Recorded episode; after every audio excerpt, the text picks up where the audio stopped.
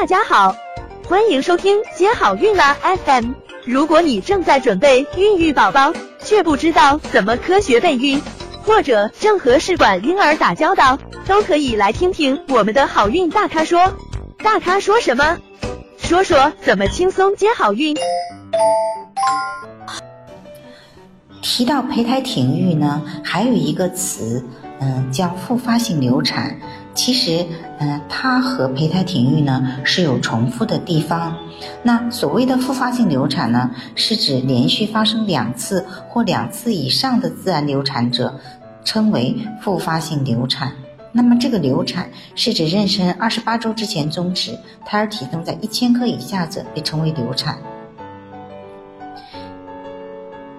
那世界卫生组织呢？流产的定义是妊娠二十周之前终止，胎儿体重在五百克以下者是被称为流产的。但是我们国家呢，目前的流产还是二十八周之前。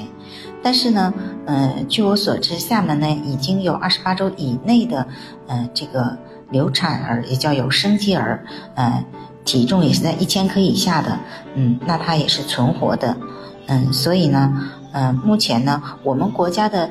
嗯，医学呢，如果说再发展的好一些呢，可能把流产的定义也改到和国际同步了，也是二十周之前的。